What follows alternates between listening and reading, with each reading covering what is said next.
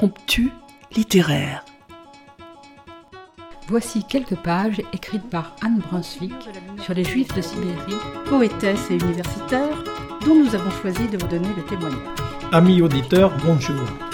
Aujourd'hui, nous vous proposons la lecture à plusieurs voix. Les femmes en avaient payé le plus lourd tribut. Le cas de Yissou. Pour amener un peu de légèreté dans cet univers marqué par une histoire Je vous ai choisi un extrait du chapitre 9, intitulé Assise près de l'incubateur, espèce de navire miniature en plexiglas. On sélectionne la main-d'œuvre destinée aux mines, aux chantiers, aux coupes de bois.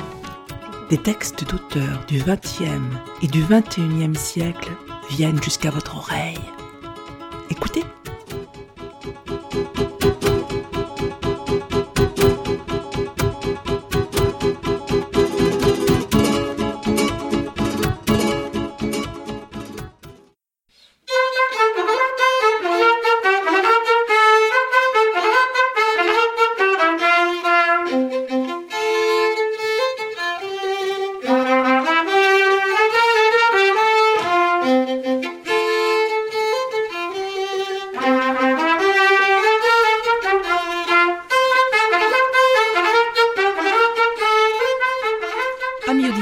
Bonjour. Nous vous proposons aujourd'hui de relire Angers à travers des lieux que nous connaissons liés à des anecdotes au fondement historique. Angers, au fil de la Maine et du temps, est un texte court, 135 pages de récit, écrit par un auteur angevin, Marc Lefrançois. Les 26 tableaux qui composent son livre nous permettent de reconnaître différents lieux importants d'Angers, d'en découvrir l'origine, ou bien des anecdotes romancées propres à ces emplacements. Chacun d'entre eux s'appuie sur des faits historiques, même si l'auteur a su insérer des histoires individuelles, humaines, pour mieux rendre compte de l'histoire générale. Difficile de ne pas frémir devant la très courte histoire intitulée Un 29 août à Angers, ou encore devant celle du quart d'heure en juin, ou de ne pas éprouver de compassion pour la lavandière du bateau lavoir, ou encore de rire lorsqu'il évoque la procession détournée pour des chants d'amour. Repartons ensemble à la découverte de notre ville.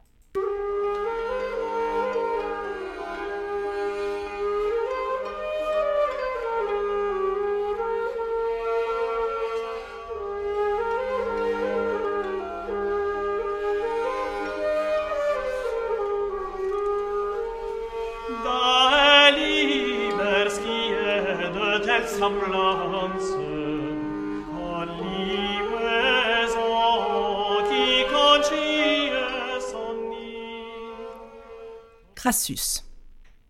Ces abrutis de Gaulois ne savent pas construire une ville. Voilà ce que pensait le jeune Crassus. Le général romain fouillait du regard la plaine qu'il avait devant lui. Il avait sous les yeux une sorte de gros gâteau, ou plutôt un de ces fromages qu'aimaient tant ces barbares. Mais ce n'était ni un gâteau ni un fromage, mais bel et bien une ville. Enfin, ce qu'ils aimaient considérer comme tel. Egadé, Egada, Egadoum. Il ne savait plus au juste quel nom il lui avait donné. Peu importe. Pour lui, heureux et illustre citoyen de la Rome éternelle, ce n'était là qu'un bourg misérable. Comment pouvait-il appeler ça une ville? Il n'y avait pas de théâtre, pas d'arène, pas de forum. Et comble du comble, même pas de terme. Finalement, ses propres soldats, dans leur camp retranché, connaissaient un confort supérieur. Même au pire moment de la campagne, lorsqu'ils avaient dû affronter les Germains, il avait toujours mis un point d'honneur à ce que sa septième légion puisse bénéficier d'un minimum de confort. Il savait bien qu'un légionnaire heureux est un légionnaire efficace, qui se bat bien. Voilà pourquoi même pour un campement provisoire, il prenait soin de faire creuser des termes et d'aménager le camp comme une petite ville romaine. Enfin, il fallait reconnaître que ces Gaulois-là, les Andégaves, n'avaient pas commis l'erreur de se rebeller ouvertement contre Rome. Cela lui épargnait l'ennui d'avoir à raser leur misérable petite cité. Au contraire, lui, Publius Licinius Crassus, général romain, légat de l'empereur Jules César, fils de l'illustre Crassus, le vainqueur de Spartacus, il allait leur montrer combien Rome pouvait se montrer généreuse avec ses amis. Il allait faire de cette petite bourgade gauloise un magnifique camp retranché romain. Une belle occasion de ne pas laisser ses légionnaires trop longtemps inactifs. C'était décidé. Il allait transformer ce village fortifié en véritable oppidum. Il savait déjà comment ses ingénieurs militaires allaient s'y prendre. L'endroit était excellent. Ce promontoire rocheux présentait des défenses naturelles idéales. C'est d'ailleurs là-haut qu'il allait faire dresser sa tente. Un superbe poste d'observation, imprenable de surcroît, surtout au nord, en surplomb de la rivière. Cependant, il allait falloir abattre leur palissade de bois, l'élargir afin de construire un vaste mur, leur fameux murus gallicus. Bien des barbares s'y étaient déjà cassés les dents. Une vaste tranchée à la base de laquelle on allait dresser une levée de terre, puis un mur en pierre renforcé par des traverses de bois. Enfin, ça allait être un sacré travail. Mais il savait que ces hommes allaient se montrer à la hauteur. D'ailleurs, il saurait bien les récompenser en permettant à quelques-uns de ces vétérans de s'y installer définitivement. Il y avait toujours des bonnes terres à confisquer pour récompenser les vieux guerriers.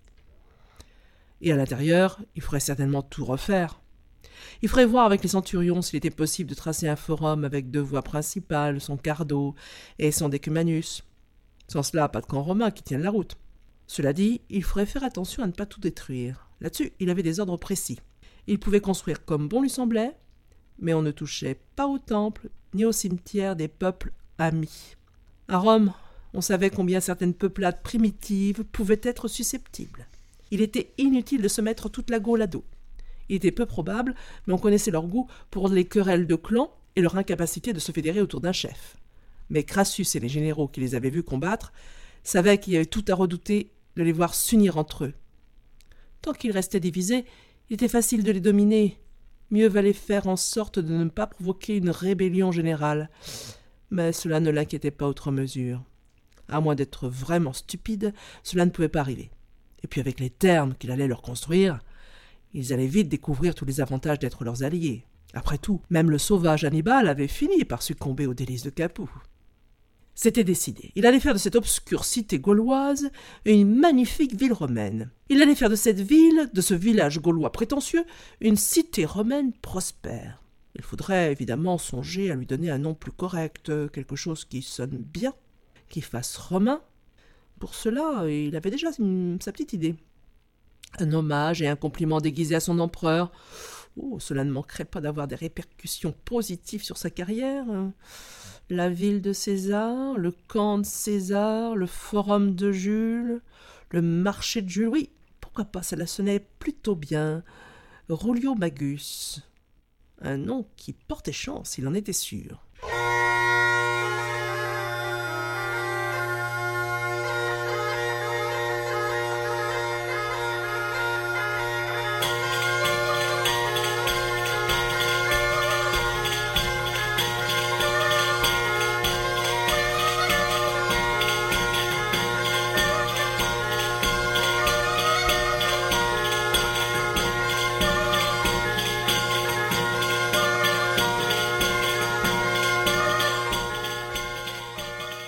La stèle.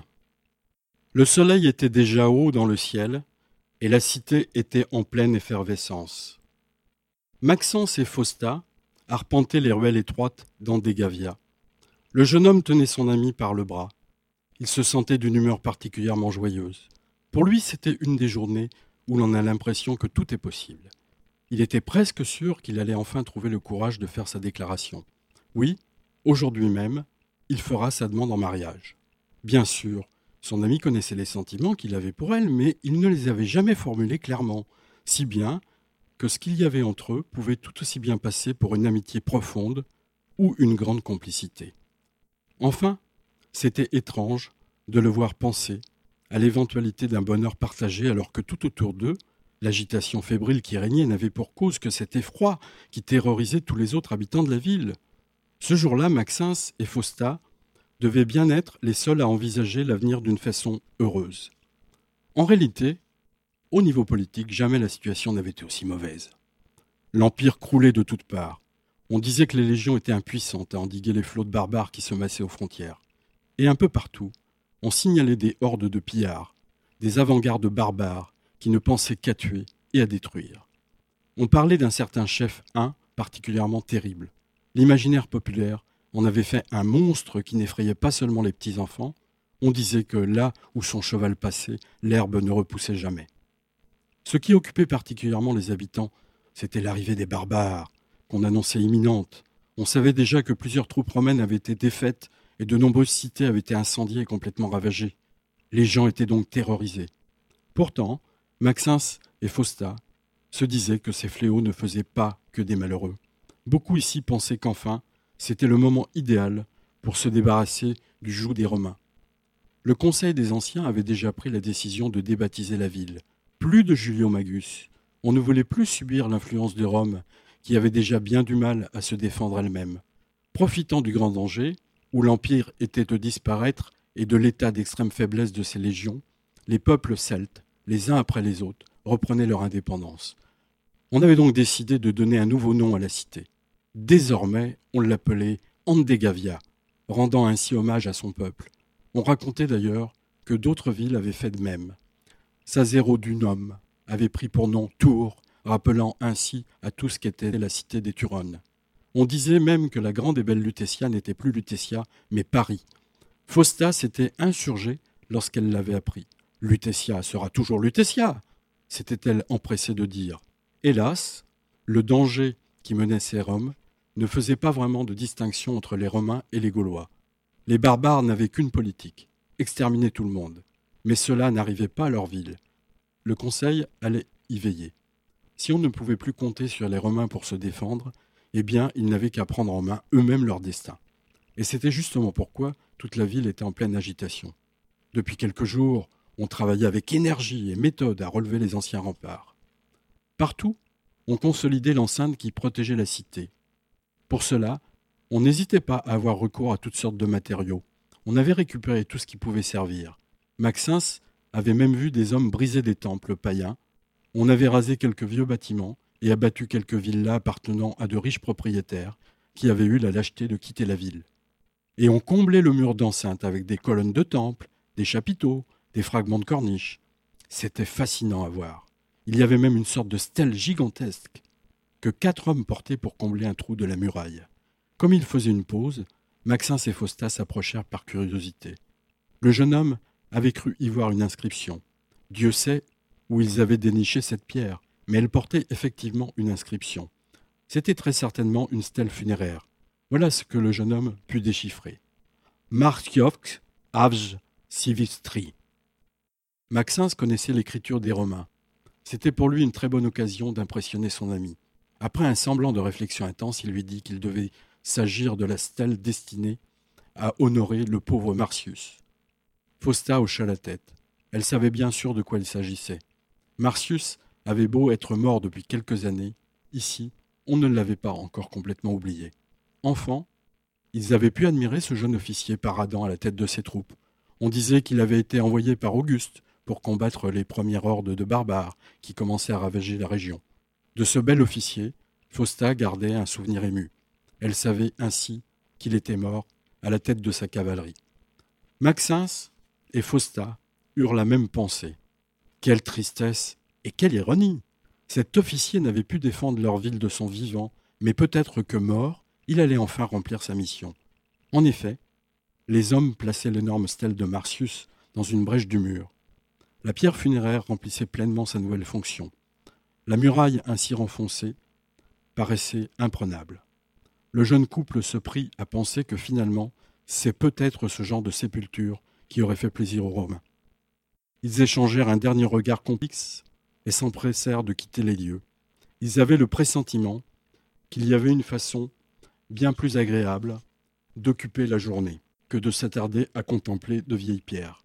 Après tout, et si celles-là tenaient le coup, ils allaient avoir toute leur vie devant eux.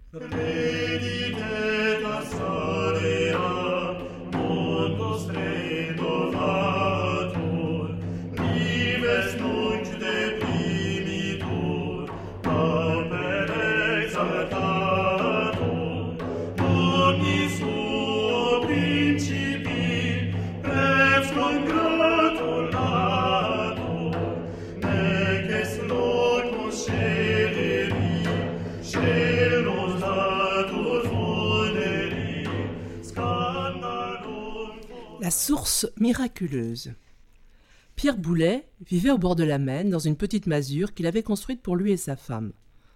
Parfois, des sergents de ville descendaient jusqu'à sa cabane pour le prévenir qu'il aurait bientôt à partir.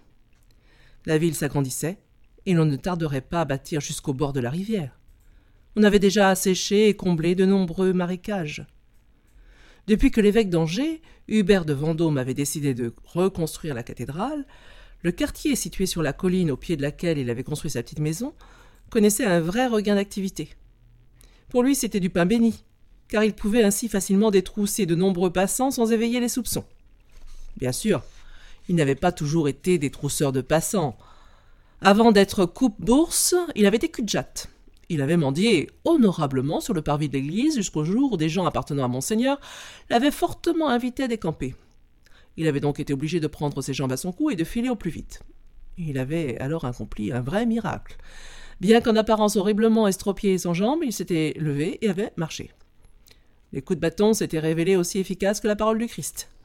En réalité, il avait seulement fait réapparaître ses jambes qu'il avait habilement dissimulées sous lui afin de donner l'impression d'être horriblement mutilé pour mieux exciter la compassion.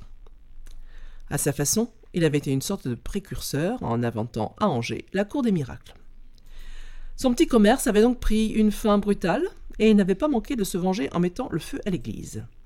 Mais assez curieusement, non seulement il n'avait pas été puni pour cela, mais à sa place on avait pendu un autre pauvre air. La reconstruction de l'édifice attirait de nombreux mécènes qui ne prêtaient guère attention aux gueux qui se glissaient derrière eux afin de les soulager d'une partie de leur fortune. Euh, c'était un peu leur rendre service. En les allégeant ainsi, il allégeait leur âme et facilitait d'une certaine façon leur entrée au paradis. Et puis un jour, Pierre, le détrousseur, parvint à réaliser l'affaire de sa vie. Il était parvenu à dérober un riche reliquaire en argent qui devait valoir une véritable fortune. Pour cela, il avait dû fracturer plusieurs portes et quelques coffres de l'évêché. Les coffres, en bois massif, s'étaient révélés impossibles à briser, et sans la clé qu'il était parvenu à subtiliser à un clerc un peu trop distrait, jamais il n'aurait réussi à forcer la serrure. Mais cette fois-ci, c'était une affaire sérieuse. Il n'était plus question de quelques piécettes dérobées à un riche commerçant. Il était certain que tous les agents de l'évêque ainsi que tous les hommes d'armes du comte allaient se répandre comme une nuée de sauterelles dans les bas quartiers de la ville et fouiller chaque maison, chaque cahute, retourner le moins moindre des pierres pour retrouver l'objet précieux. Il lui fallait donc cacher son butin au plus vite dans un endroit où même le voleur le plus malin n'aurait idée de venir mettre son nez et Pierre Boulet connaissait la cachette idéale. Il y avait entre le haut de la colline, où on reconstruisait l'église, et la mène, près de laquelle se trouvait sa petite maison, une petite source pure et cristalline où l'on venait puiser chaque matin l'eau nécessaire au quartier. Il s'agissait d'une sorte de puits naturel, une cavité profonde qui s'enfonçait suffisamment dans la roche pour qu'on ne puisse clairement en voir le fond, Cependant, Pierre était bien informé et cela savait que cela ne dépassait pas la hauteur d'un homme. Évidemment, le trou était bien trop étroit pour qu'on puisse y plonger, mais on pouvait tout aussi bien y plonger autre chose, quelque chose comme un reliquaire en argent. Et c'est ainsi qu'en toute hâte, le voleur dissimula son bulletin dans la source. Il avait bien pris soin de l'attacher avec une petite corde, dont il avait soigneusement caché l'autre extrémité sous une grosse pierre aux abords de la source. Ce ne fut qu'une fois l'objet à l'abri que Pierre put enfin souffler. C'était une bonne journée de travail. Il estima avoir bien mérité quelques salutaires rafraîchissements. Mais il avait bien trop soif pour attendre de remonter vers la ville afin d'y trouver du vin. Puisqu'il était là, autant étancher sa soif avec l'eau de la source. C'était curieux, mais bien que ce ne fût que de l'eau, celle-ci n'était pas mauvaise. Et pour se donner la force de repartir, il plongea son bras une nouvelle fois dans la cavité qui dissimulait son trésor, pour ramener dans le creux de sa main un peu de quoi se rafraîchir. Non, ce n'était pas si mauvais que ça, pour de l'eau. Et puis, Pierre reprit sa route. Il allait rentrer chez lui et attendre tranquillement que l'agitation et la tension retombent. Mais, assez curieusement, il ressentait comme quelque chose de bizarre qu'il travaillait de l'intérieur. Du remords?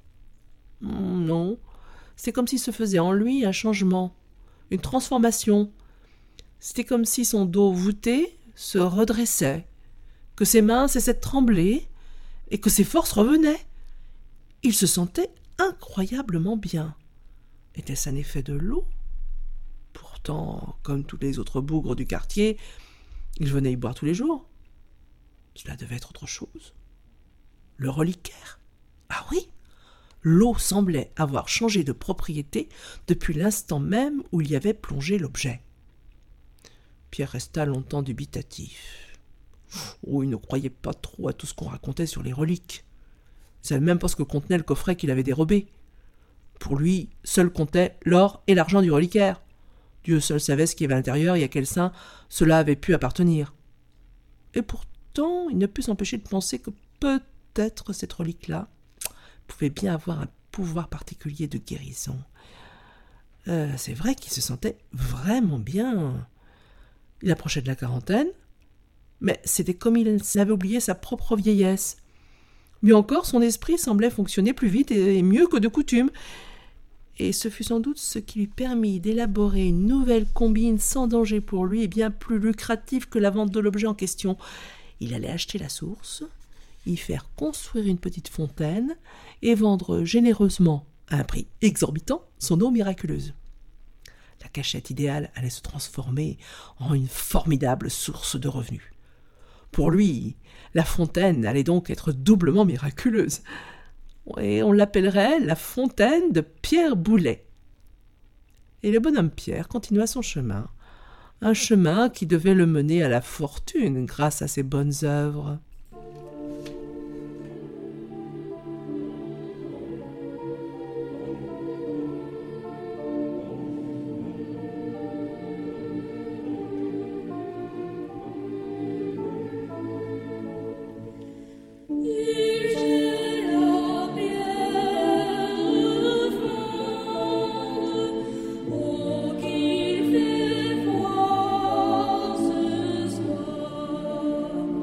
La procession. Jamais la ville ne s'était faite aussi belle. C'était un véritable enchantement pour les yeux que de regarder le festoiement des rues semées de pétales de fleurs, décorées de draperies multicolores. Certains édifices tendaient même devant leurs murs de magnifiques tapisseries qu'on ne pouvait admirer qu'à cette occasion. Toute la ville était en fête. C'était une journée exceptionnelle, celle de la procession du Saint-Sacrement. On partait le matin de Saint-Maurice pour se rendre solennellement et en grande pompe au reposoir de Saint-Laurent-du-Tertre. Et après avoir effectué de nombreuses stations sur le parcours, on revenait assez tard, dans l'après-midi. On venait de toute la France et même de toute l'Europe participer à la procession. Mais cette année, celle-ci prenait une dimension tout autre, car le roi en personne y participait. C'était quelques jours plus tôt, le samedi 7 mars 1598, que le roi Henri IV avait fait son entrée dans la ville. Il avait passé en revue la milice bourgeoise, puis s'était rendu sous bonne escorte au portail Saint-Aubin, où le maire lui avait remis en grande pompe les clés de la ville, après quoi le roi avait écouté le maître des requêtes lui faire part des doléances de ses sujets, puis il était entré dans la cathédrale pour se recueillir. Enfin, après un court arrêt à l'hôtel Lesra de Lancereau, où il avait établi ses quartiers, le roi s'était rendu discrètement à la salle de jeu de paume du Pélican, pour faire une partie avec ses compagnons d'Épernon et Lavardin. Mais ce fut la semaine suivante que commencèrent réellement les festivités. La fête du sacre était tellement importante qu'on aurait pu croire que la venue du roi passait presque inaperçue. Il était vrai que la foule était considérable, et que, chose assez singulière, la plupart de ceux qui participaient à la procession étaient venus plus pour commémorer le jour de la fête Dieu que pour tenter d'apercevoir leur souverain. Certains prétendaient que sa présence n'était due qu'à son désir de rallier les catholiques d'esprit ligueur. On racontait qu'au moment de sa conversion, il avait dit que Paris valait bien une messe, et quelques esprits forts imaginèrent que pour leur souverain, Angers valait bien une procession. Enfin, alors qu'il faisait encore nuit, le roi s'était rendu à la messe et avait reçu à genoux la bénédiction de l'évêque. La procession partait à l'aube du parvis de la cathédrale pour emprunter la rue Baudrière, descendre en direction de la Maine, puis remonter par la Doutre vers l'abbaye de Ronceret. En tête de défilé marchait le crieur de Patenôtre, et seulement après venaient l'évêque et le roi. Après eux, tout le clergé angevin était sorti et avait revêtu ses ornements les plus précieux. Derrière, avançait tout le corps universitaire, régents, docteurs, massiers, bédaux et écoliers. Puis venaient les officiers, civils et militaires, sénéchaux et baillis, les magistrats, les échevins, la milice bourgeoise. À cela s'ajoutaient tous les membres des corporations en grande tenue d'apparat, défilant derrière leurs bannières et portant fièrement leurs chefs-d'œuvre cordonniers, celliers, menuisiers, tailleurs, boulangers. La procession était également accompagnée d'un orchestre un peu particulier. En effet, les jeunes gens les plus distingués de la ville ne manquaient jamais l'occasion de faire mine de se mêler au corps de musique qui précédait, ou suivaient le, le cortège pour avoir l'occasion de donner la sérénade à quelques belles angevines attardées à sa fenêtre.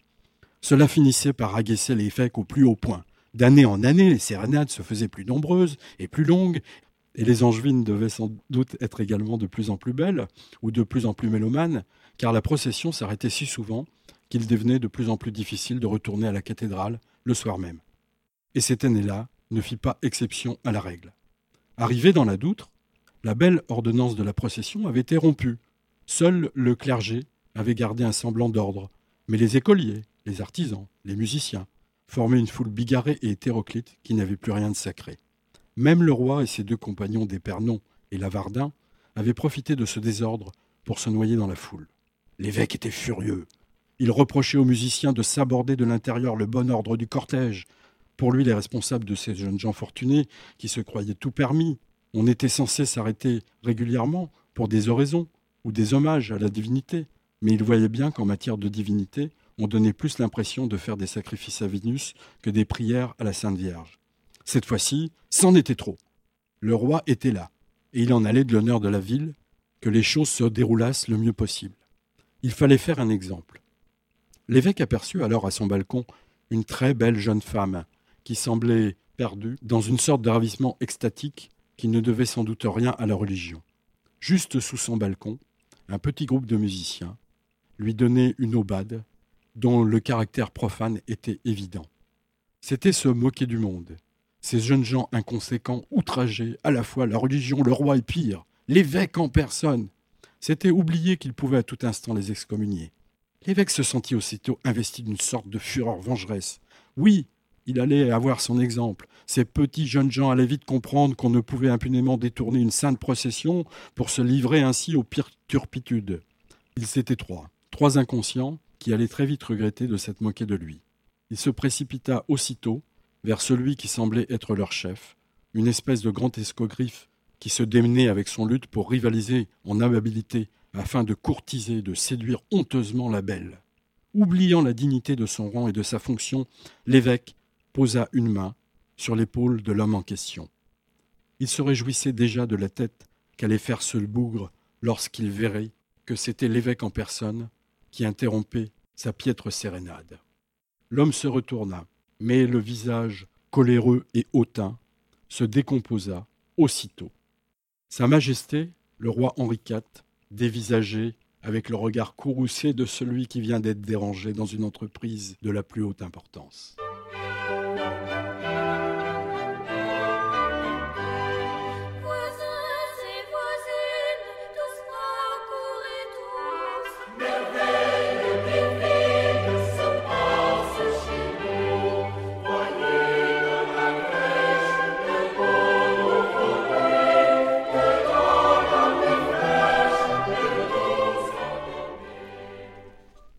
Le bateau lavoir. Jeanne avait une excellente réputation. On disait qu'elle était la meilleure dans sa partie, grand motif de fierté. Depuis que le bateau lavoir s'était ancré à l'île de la Savate, pratiquement à l'entrée du canal des tanneries, elle n'avait jamais eu autant d'ouvrages. Finalement, elle ne regrettait pas d'être venue travailler à bord du bateau. Lorsqu'elle avait juré que jamais elle ne mettrait les pieds sur un tel engin, que ce n'était pas possible qu'elle avait le mal de mer et on s'est bien moqué d'elle. Il fallait dire qu'en matière de voyage, le seul trajet qu'avait pu faire le bateau lavoir n'avait été que la traversée de la Maine depuis le Caligny, où les menuisiers l'avaient construit. On disait que Jeanne abattait deux fois plus d'ouvrages que les autres lavandières. Et c'était vrai. Il fallait dire qu'en dehors de son travail, cette pauvre femme n'avait pas grand-chose. On ne lui connaissait même pas de fiancé. À l'entendre, ça ne l'intéressait même pas. Bien sûr, tout le monde se moquait d'elle. Laquelle d'entre elles pouvait prétendre se passer d'un fiancé? C'était impossible. Et à cette période de l'année, sans doute pour oublier combien il était dur et pénible de travailler dans un tel froid avec une eau glaciale, les femmes ne cessaient de penser à cette date qui approchait à grands pas, le 14 février. Chacune d'entre elles avait une histoire bien particulière à raconter au sujet de la Saint-Valentin. Celle qui était mariée parlait de ce jour de fête où, comme toutes les autres jeunes femmes du village, elle s'était cachée, attendant d'être trouvée par un fiancé. Celle qui était très jolie devait bien se cacher, car tous les jeunes hommes en âge de se marier couraient après elle pour les débusquer. En revanche, celle qui les moins montrait moins d'habileté à se dissimuler aux yeux des hommes. Certaines racontaient comment elles s'étaient arrangées pour se faire retrouver par leur fiancé. Quant à Jeanne, elle ne s'était jamais vraiment éloignée du village, et même sans vraiment chercher, on pouvait apercevoir son corps robuste que l'arbre ne masquait qu'en partie. Mais curieusement, personne n'avait l'idée d'aller voir derrière l'arbre. Et d'année en année, de Saint-Valentin en Saint-Valentin, Jeanne restait désespérément seule. Comme dans le village, les regards s'étaient faits trop insistants et les moqueries trop cruelles, Jeanne avait fini par venir à la ville trouver du travail. Les plaisanteries avaient cessé, mais elle était toujours seule. Enfin, peu à peu, elle avait fini par se faire une raison et s'était plongée à cœur perdu dans son travail. Finalement, comme elle n'avait à penser qu'à son linge à laver, elle s'était vite fait une réputation de grande efficacité. Et pour la première fois de sa jeune existence, les hommes venaient s'adresser à elle pour lui confier quelque chose. Certes, c'était toujours de l'ouvrage, et jamais ces mots doux ou ces billets que les hommes pouvaient glisser à l'élu de leur cœur lors de la Saint-Valentin, mais elle avait fini par se faire une raison. L'amour n'était pas pour elle. Du moins, c'est ce que pensaient de Jeanne la plupart des autres lavandières. Comme on ne lui connaissait aucune vie amoureuse, on avait fini par croire qu'elle s'était résignée et avait décidé de consacrer toute son énergie à son travail. Mais sans doute est-ce une chose impossible que de mépriser l'amour, de chasser loin de soi toute idée de sentiment amoureux, car dans cette âme un peu frustre, ce sentiment demeurait vivant. C'était en silence qu'elle brûlait de ce désir d'amour qui faisait tant parler ses camarades. Aussi, lorsque celles-ci se mirent à parler des rites magiques ou sacrés qui permettaient de trouver un fiancé, Jeanne tendit discrètement l'oreille et ne perdit pas une parole qui s'échangea à ce sujet. Lorsqu'après un long moment les femmes quittèrent l'endroit pour monter à l'étage faire sécher le linge qu'elles venaient de frotter et de nettoyer, Jeanne savait déjà comment elle allait employer ses heures de libre. Elle n'avait que la Maine à traverser pour se rendre au couvent de la Baumette. Elle connaissait l'endroit, mais ignorait qu'il y avait une tête sculptée au-dessus du portail d'entrée. Mais maintenant, elle savait ce qu'elle devait faire. Ce jour-là, et contrairement à ses habitudes, Jeanne quitta le travail assez tôt. Cela ne manqua pas de produire un certain effet parmi ses camarades. On s'inquiéta fort à son sujet. Il était sûrement arrivé quelques mauvaises nouvelles. Indifférente à toutes les questions, ignorant les commérages qui commençaient déjà à s'enfler dans son dos, Jeanne prit la direction du pont qui devait la faire traverser et l'emmener au couvent de la Baumette. Il y avait là-bas une petite tête sculptée sur laquelle elle devait déposer un baiser. Ce sera mon premier baiser, pensa joyeusement la jeune femme. À présent, elle était certaine que ce ne serait pas le dernier. Cette année, la Saint-Valentin allait venir, et elle aussi aura son fiancé qui viendra la débusquer de derrière l'arbre.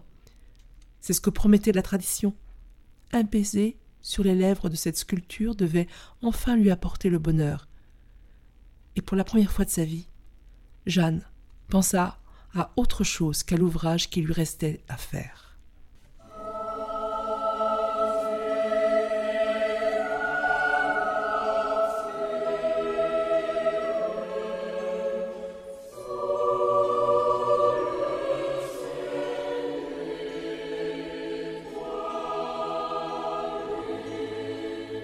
L'ami retrouvé. Édouard Baot déambulait dans les rues d'Angers, mais le cœur n'y était pas vraiment. Son père lui avait raconté autrefois la grande guerre qu'il avait menée contre les Allemands, et il n'aurait jamais cru que vingt ans plus tard, ce serait à son tour de partir dans l'est de la France pour une nouvelle guerre. Mais cette fois-ci, le combat courageux que son pays avait mené contre l'ogre monstrueux avait été perdu. Et ce qui désolait le plus le caporal Bao, c'est que les canons d'artillerie qu'il commandait n'avaient pas tiré une seule salve. Très vite, cela avait été la défaite, puis l'invasion, et la débâcle. L'exode de milliers de gens, marchant sans but, la tête baissée sur les routes de France, fuyant désespérément un ennemi qui les repoussait toujours plus vers l'ouest. Lui, il avait tenté de rejoindre les forces combattantes de l'Angleterre, mais les Stukas allemands qui avaient bombardé la poche de Dunkerque lui avaient enlevé tout espoir de pouvoir s'échapper. Certains de ses camarades avaient payé cher ce refus de baisser les bras, Édouard revivait souvent le souvenir brûlant de cette journée où son embarcation avait subi un feu mortel et dévastateur. Ses camarades avaient été déchiquetés par les éclats de Schnarpel, mais lui s'en était sorti. Et pourquoi? Pour aller travailler pour les Boches dans le cadre du STO Pour lui, c'était impossible. Et une fois encore, le caporal Bao s'était refusé à accepter l'inacceptable. Il ne pouvait contribuer à l'effort de guerre allemand. Voilà pourquoi il avait fini par s'y soustraire en se cachant dans le grenier de ses voisins. Bien sûr, Édouard Bao prenait un certain risque en se promenant ainsi dans les rues d'Angers. Mais c'était un risque calculé. Il avait remarqué qu'il y avait peu de patrouilles à cette heure-ci.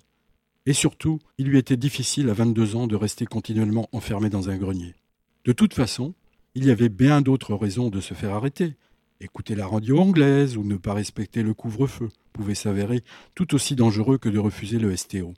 Il avait même entendu dire qu'un jeune garçon, qui roulait à bicyclette avenue René Gagné, avait été arrêté par les gendarmes pour la simple raison qu'il pédalait sans tenir son guidon. Après avoir descendu la rue Baudinier, le jeune homme s'engagea dans la rue Plantagenet, qu'il remonta jusqu'au carrefour Rameau. À partir de là, il hésita quelques instants. Il aurait bien pris à droite vers la place Sainte-Croix, mais c'était presque se jeter dans la gueule du loup. La préfecture n'était pas vraiment loin, et mieux valait ne pas trop se faire remarquer par la Gestapo. Sans hésiter plus longtemps, cela aurait été un comportement suspect qui aurait pu lui valoir un contrôle d'identité. Le jeune Édouard prit la direction de la rue Saint-Julien. Ce fut précisément à ce moment-là que la rencontre eut lieu. Plongé dans ses pensées, il ne s'était pas rendu compte qu'il entrait de plein fouet dans un autre passant qui arrivait en sens inverse.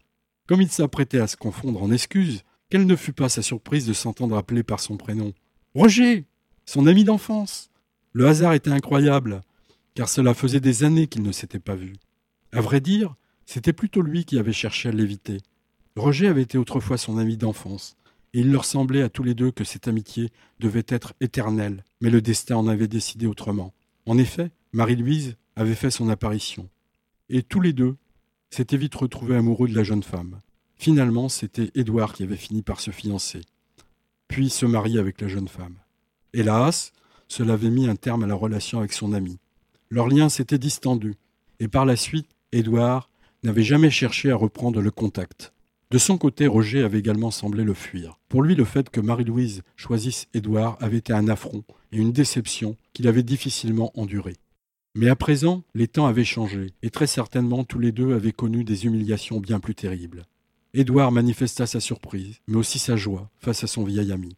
Celui-ci fit mine également de se réjouir de cette rencontre. Non, il n'avait pas été fait prisonnier, mais il n'avait pu échapper au STO. Il était simplement en permission. Il se montra également curieux de connaître la situation de son ancien camarade. Édouard resta évasif. Il n'aimait pas beaucoup raconter qu'il était recherché par la police allemande. Il prétendit donc être lui aussi en permission. On parlait un peu de la guerre, des Américains dont on espérait beaucoup, du général de Gaulle, dont on prononça à voix basse le nom.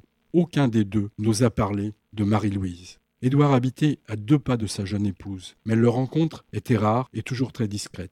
De toute façon, aucun des deux n'avait envie d'évoquer le sujet qui avait été à l'origine de leur brouille.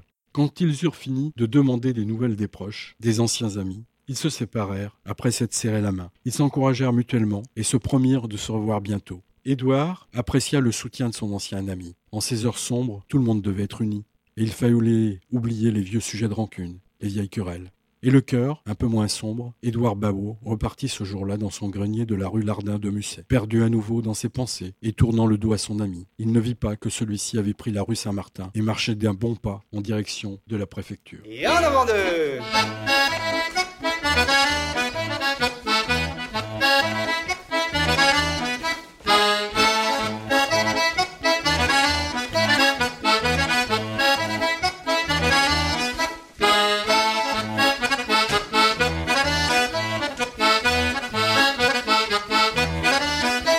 Cette émission a été préparée et lue par euh, Jacques et Anne. Nous espérons que ces quelques nouvelles du livre de Marc François, édité aux éditions du Petit Pavé, enrichiront de leurs anecdotes vos promenades angevines. Marc Lefrançois a un site internet, un blog.